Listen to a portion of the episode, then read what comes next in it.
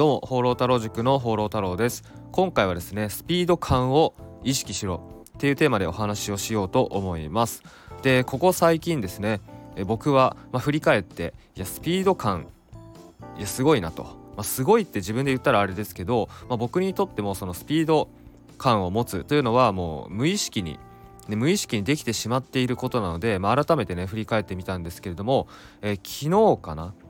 昨日か昨日ですね、えー、昨日1日で、まあ、ユーデミーの講座を1本作りましてで Kindle も出版して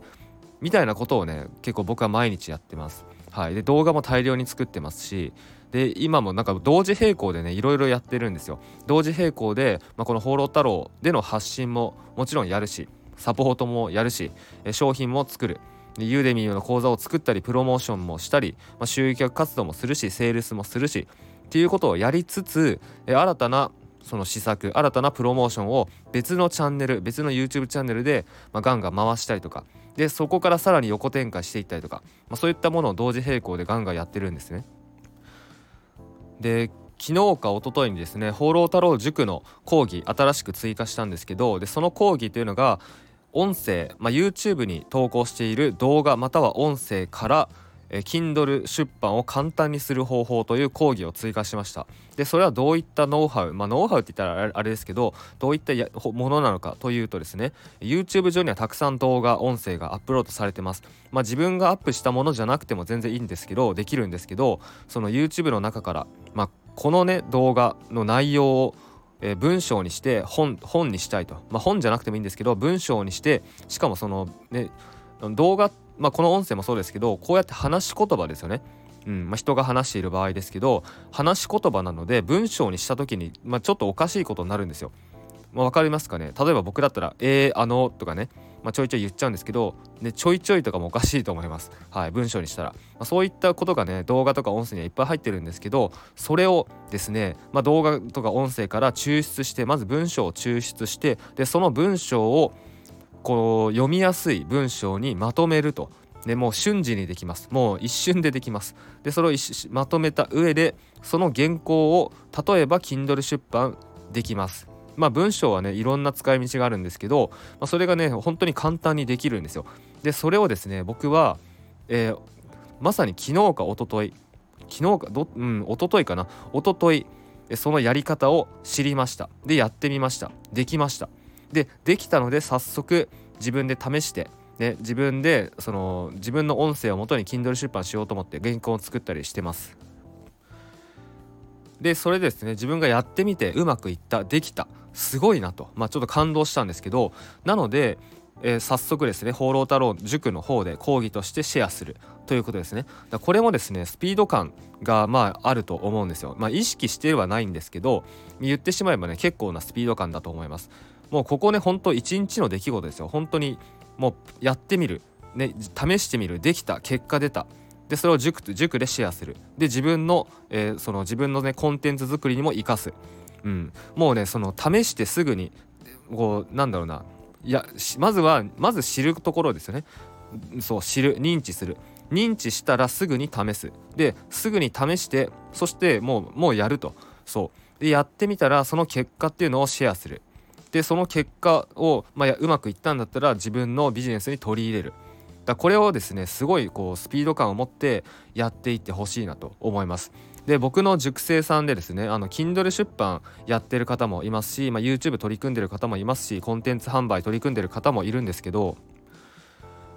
まあ、皆さんにですね本当に言いたいことはもうこのスピード感をとにかく意識してください。で先さっきちょっとメール確認したらその塾生さんからメールねお問い合わせ来てたんですけどお問い合わせっていうかねなんか質問、まあ、メール来てたんですけどその Kindle のね表紙を考えていて手が止まってしまうみたいなそういった内容だったんですけどあの Kindle の表紙は考えて考えても分かるもんじゃないんですよ。出してみなきゃ分かりません。出してみて読まれないと。読まれなくなったら表紙を変えればいいし後からいくらでも変えれるので、まあ、それがね Kindle とかそのコンテンツのメリットなわけですよ YouTube だって後からねあサムネイル画像いくらでも変えれますタイトルもいくらでも変えれます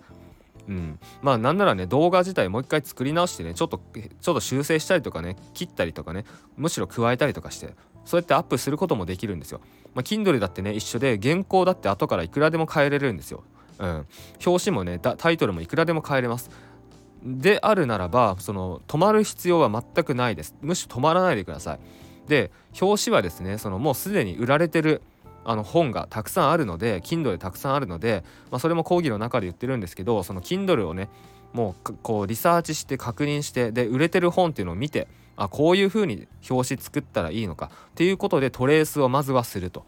そうオリジナルはいらないんですよまずは。まずは、まあ、トレースする、まあ、パクる。パクるって言ってもねそのまんま一緒ではないですけどどういう構成どういうキャッチコピーどういうキーワードを使っているのかっていうのを見ると。でそれを見たらもうすぐに自分に落とし込んでもうもう今日のうちにできたらやった方がいいです。本当に。うん。まあ僕だったらそうしますね。僕だったらもうすぐに。もうねそんな迷ってる時間本当もったいないのでもうすぐに出す。とにかく出す。でそしたらまあフィードバックがあるじゃないですか。結果ですね、まあ、売れる売れない読まれないとかね。そういうのがあるのでそこから考えればいいんです。そこから迷えばいいんですよ。まあ、あとはですねその同じ方の質問なんですけど、えー、YouTube のその投稿 YouTube チャンネルの、まあ、本番の投稿って書いておられるんですけど、えー、まあ動画をその YouTube チャンネルでアップするですね。YouTube に動画をアップする、まあ、それが止まってると、まあ、やり方がよくわからないっていうことなんですけど、まあ、それもですねもう言ってしまえばもう動画をアップロードする。でそこでファイルを選択する。以上なんですね本当に。でもちろんそのももその細かいこと言うと YouTube チャンネルの初期設定とかでえ例えばね15分以上の動画をアップロードする時まあ、ちょっと今ちょっとその設定がねちょっと結構コロコロ変わるんで分かんないですけどあの15分以上の動画アップロードする時はちょっとね事前に設定したりとかなんか電話番号認証したりとかそういうことが必要になるんですけど、まあ、そそういうのはもうねその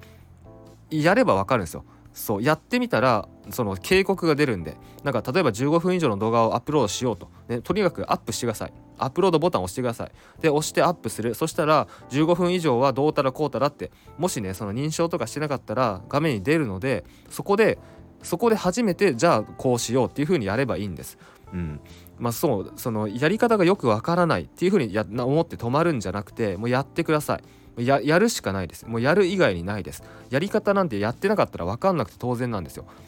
やってないからやり方が分かんないっていうことなんですね。なのでもうあの一言やってくださいと。そうもう早くやってくださいと、まあ、忙しいとかもあると思うんですけどそう、まあ、Kindle にしても YouTube にしてももうそのスピード感を持ってもう出していかないとそのね YouTube だって例えば動画1本2本でもう何かが変わるわけないんですよ。積み重ねていくしかないんですね。でどんな動画どんなタイトルどんなサムネがいいのかどうかっていうのもある程度自分でやってみないと肌感覚わかんないんですよ。でそれは Kindle も一緒で例えばどんな表紙えどんなキャッチコピーでどんなタイトル、まあ、中身は正直ねあの問題じゃないです。なぜならえ人はタイトル中身を見て本を買わないですよね基本的に。あの表紙とかタイトルを見て本を買う本を読む。なので中身は正直あんま関係ないんですよ。それよりも表紙とタイトルです。まああとはもその概要欄に書く目次とかね、まあ、そういったものが関係します。でそれっていうのはすでに売れてる本っていうのはもうあの見れるわけじゃないですか。ね Amazon で調べれば売れてる本っていうのがねこういうのが売れてるこういうのが読まれてる。こういう表紙がいいんだ。こういうタイトルがいいんだ。こういうキーワードがいいんだ。これ全部わかるんですよ。なのでそれを見て真似するとまずはトレースする。もうそれは見よう見まねで OK なんです最初は。もうそれ以外できないので。うん。で最初はそういう風にやってもう下手でもいいのでもう読まれなくてもいいので出してください。スピード感を持ってやってください。でそれをやらないといつまでたってもフィードバックを得ることができません。で結果が出ません。結果っていうのは、まあ、売れる売れないとかじゃなくて読まれないとか、うん、結果読まれなかった。これもわかこれすらも分かんないんですよ。出さなければ。なのでスピード感を持ってやっていってほしいなと。思います。で僕自身も常に、まあ、そうやってやってきているので、まあ、スピード感持ってもうね常にこうもうすぐやる。すぐやってでそこから考える。そこから改善していく。そこからその出してみた結果を見て修正していくみたいな風にずっとやってるので、まあ、そういう風にやっていってほしいなと思います、えー、ということで今回はスピード感を持てというテーマでお話をしました。最後までご視聴ありがとうございます。